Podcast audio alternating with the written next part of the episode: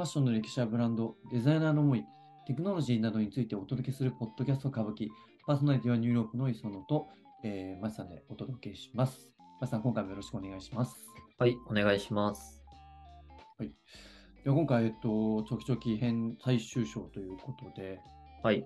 はい、最後のテーマはどういったところになりますか？そうですね。最後はまあ美容師ファッションっていうところにちょっと焦点を当てていこうと思うんですが、そうですね。まあ、そうですね。ちょっと僕の話も入りつつ、はい。まあ、チョキチョキがし流行ってた時期の美容師のファッションとか、まあ、今どういう美容師系のファッションが人気なのかなっていうところですかね。はい、そうですね。先ほどもちょっとこの、えっと、収録前に、あの美容師ファッションってどんなんだっけみたいな雑談を、はい。あマスターとしてたんですけども、うん。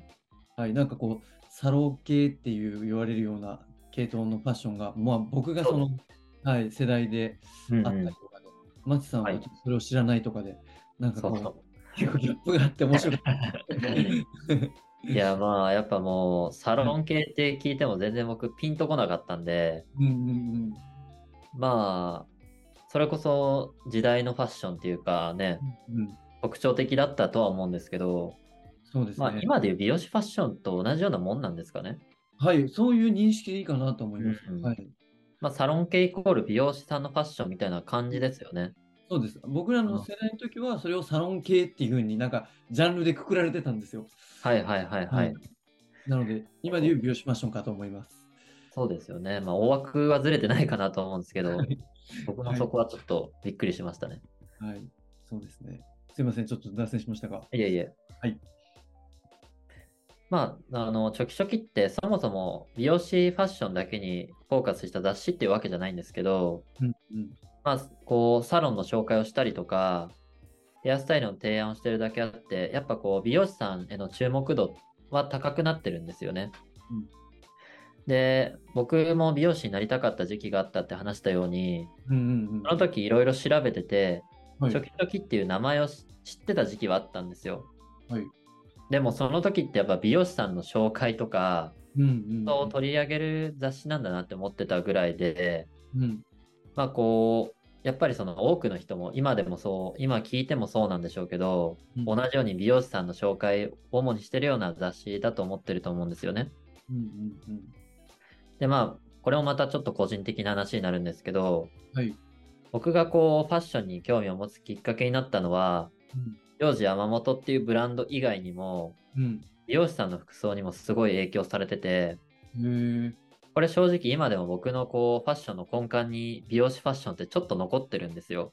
うんうんうんでまあチョキチョキっていうのはいわゆる原宿系、ストリート系、古着系とかうんっていうファッションを提案してて、うんまあ原宿系のファッションってこうふわっとしたスタイルなんですけど、はい。説明するのがちょっと難しくて、うん。まあ要するにさっき出たようにサロン系、うんうん。美容師さんのようなファッションとか、まあ古着系が当たるんじゃないかなと思います。うん。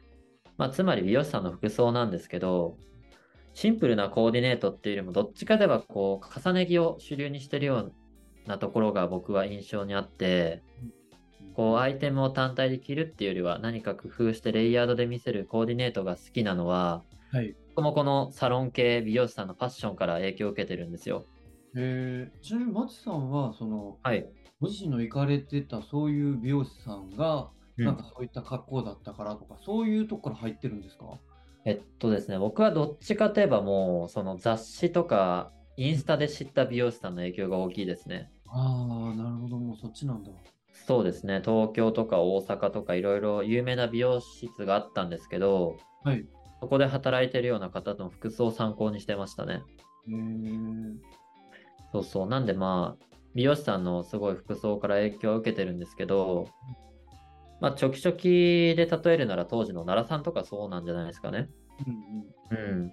前の回で話したように、奈良着っていうジャンルが生まれるほどだったんで、うんうんまあ、奈良さんの服装を参考にする人は多かったと思うんですよ。うんまあ、奈良さんの服装とか、その雰囲気って今の YouTube でも直接見ることができるんですけど、はい。僕が当時のその雑誌で見た奈良さんもかっこいいと思いましたし、今でもかっこいいと思うんで、この時間が経ってもかっこいいっていうスタイルを貫けるのは本当すごいことだなと思いますね。そうですね。うん。もうこの、おしゃれの着こなしっていうのが基盤にあるから、うんそういうとこがぶれないんでしょうね。そうですよね。うんうん。そうで、僕がこう、高校生の時にかっこいいなって思ってた美容師さんが何人かいて、まあ、ミシナさんも最初さっき紹介したように同じなんですけど、はい。僕が一番かっこいいなって思ってたのは、高木拓也さんって方なんですよ。で、高木さんもまたオーシャン東京の方なんですけど、はい。この方が代表取締役なんですよね。ああ。で、高木さんはもう一回見たら覚えれるっていうぐらい、はい派手な赤髪がアイコンになってる方で、はい。はい。すごいもう見た目にインパクトがある方なんですよね。はい。わかります。はい。そうで、見た目通り性格も豪快な方で、うんうんうん僕、高木さんのインスタライブとか YouTube とかよく見るんですけど、はい。もうその画面越しでもすごい勢いが伝わってきます。で、ちなみに高木さんってはい、幼児山本のうん21、22AW のコレクションでヘアセット担当したこともあるんですよ。へえ。で、僕、オーシャンの高木さんも好きだし、その、幼児山本も好きなんで。このコラボってそう、すごい熱かったんですよね。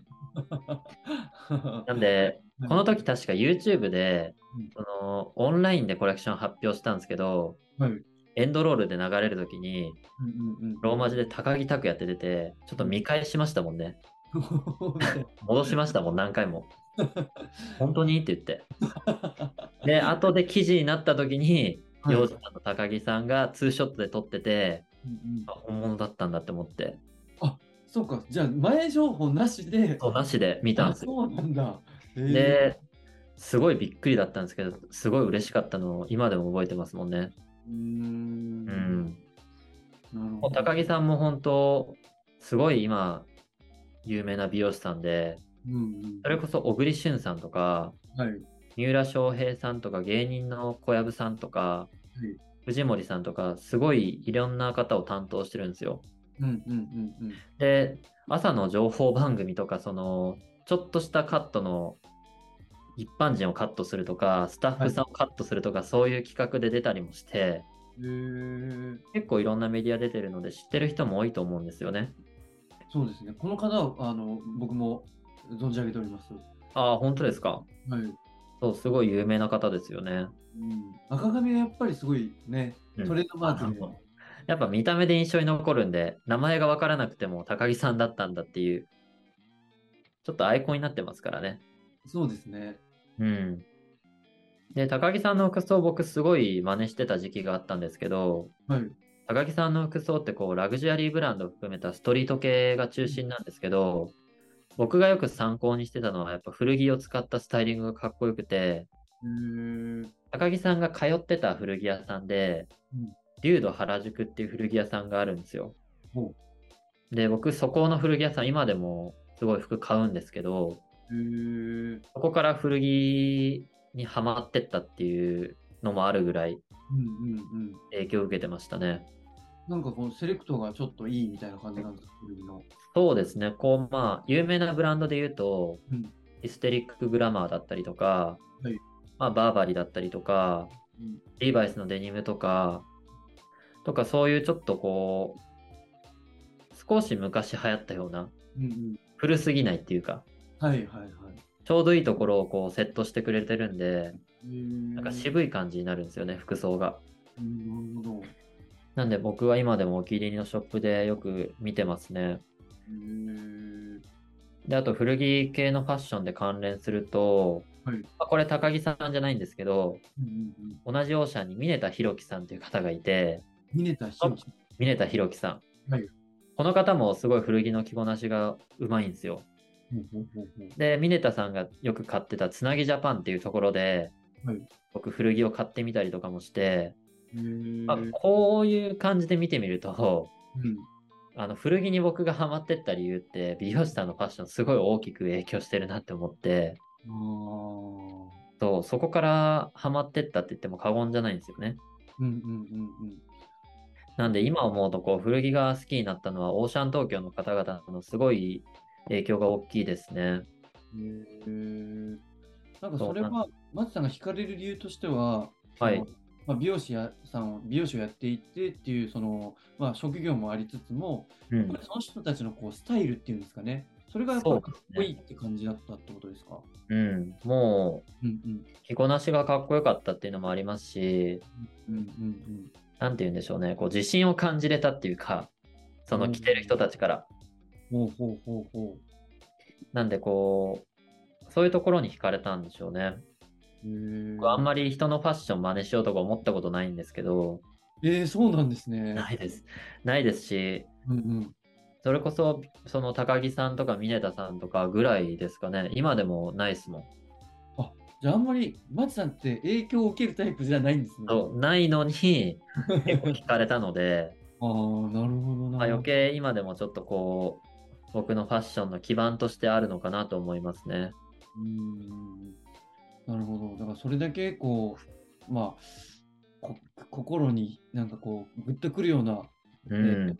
セレクトであったりとか、そのスタイルを通して伝わってくるものがあるんですね。そうです、そうです。なんでまあ、チョキチョキっていう話からちょっと脱線したかもしれないんですけど、うんうんチョキチョキからこう、サロン系の服装っていうのが生まれて、うんうんでまあ、サロン系という呼ばれるスタイルがあって、うん今美容師ファッションみたいなジャンルに移行しつつあって、うんでそこから僕みたいにこう、美容師ファッションっていうものにはまるんじゃなくて古着にはまるとか、うんうんそういうファッションの枝分かれっていうのが起きてるので、うん確まあ。このサロン系っていう基盤を作ったチョキチョキっていうのもやっぱファッション業界に対して偉大な働きをしてるとは思いますけどね。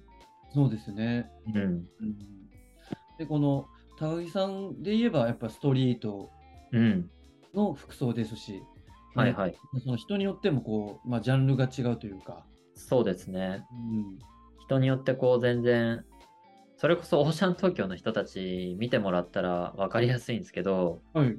オーシャン東京の中でも綺麗なこうトラット系みたいな人もいますし、もうゴリゴリストリート系もいますし、うんすごいふわっとカジュアルの人もいますし、その中でもこう美容師ファッション、オーシャンの中だけでも美容師ファッションって面白いなと思うので、うんそそう、高木さんの YouTube チャンネルで確かスタッフの服装を紹介するような企画もあったので、うはいはいはい。面白いですね。そうなんですよ。それこそ、あの、奈良さんの YouTube でもありますけど、うん今の美容師さんのスタッフの服装紹介みたいなうん。回とかあって、すごい面白かったですよ。へえ、ちょっとぜひチェックしてほしいですね、皆さん。うんうん。あ、今、これ、こういうの美容師さん流行ってるんだって思って、うん。ね、それはチェックしてみてもいいかもしれないです。うん、確かに。なんかやっぱ美容師の方ってこう、なんか、あれですけど、言い方もあれなんですけど、その、まあ、センスがいい方が多いというか、うん。ね、やっぱこう、ね、特に若い人と触れる仕事なので、うんうんまあ、仕事を通して情報っていうのも入りやすいでしょうし、うんうん。うん、もちろん働いてる側としても積極的に情報を取りに行くと思うんで、そうですよね。やっぱ最先端なこう、ね、服装をしっかり意識してるんで参考になりますよね。ね、だから、うんだからこう、憧れの的にもなりやすいでしょうしね。うんうんかっこいいですしね、本当で、最初あったと思うんですけど、特に今 SNS もこう流行ってきて、はいはい。そういった個人の方でも発信しやすい、こう、フィールドが整っていると思うんで、そうですね。ね、うんよりこう、そういうのも、なんかやりがいがありそうですよね。うん、うん。確かに。うん。そういう形で、えーちょきちょきから、こう、はい。ファッションっていうところまで、あの4回にわたってお話ししていきましたが、はい。あ、あの、今回非常に面白かったです、私は。そうですね。僕も面白かったです。はいなんかこう企画を出したあれなんですけど、ああんまり僕も分かってなかったんで、はい。その中でまあいろいろ調べたりとか、マチさんの話を聞いて、はい。なんかそのチョキチョキが与えるこの業界に対しての影響でしたりとか、あとはその、まあ、業界の方もそのチョキチョキに出ることで、まあ、知名度を上げたりとかっていうこともあったんだ,、あったんだろうなっていうのもあったので、はい。なんかこう持ちつ持たれつの関係でこうあのやってきたのかなっていうふうには感じまうした。ん、そうですね。なんか、まあ、僕もそのチョキチョキ出身でびっくりしたっていう人もたくさん出てきたって言ったんですけど、うんまあ、結構個性豊かな人たちがチョキチョキから出てるなって思ってて、うんまあそういう個性を育てるような環境だったんだろうし、うんまたファッションのね、一つスタイルを生み出したっていうサロン系を生み出したっていうのもありますし、うんうんうんまあ、本当ファッションとすごい深い関係がありますよね。そうですね。うん。ありがとうございます。えー、とでは今回はこの辺で、はい。え今後もファッションについての内容を発信していきますので、えーチャンネル登録をぜひよろしくお願いします。それでは松さん、今回もありがとうございました。ありがとうございました。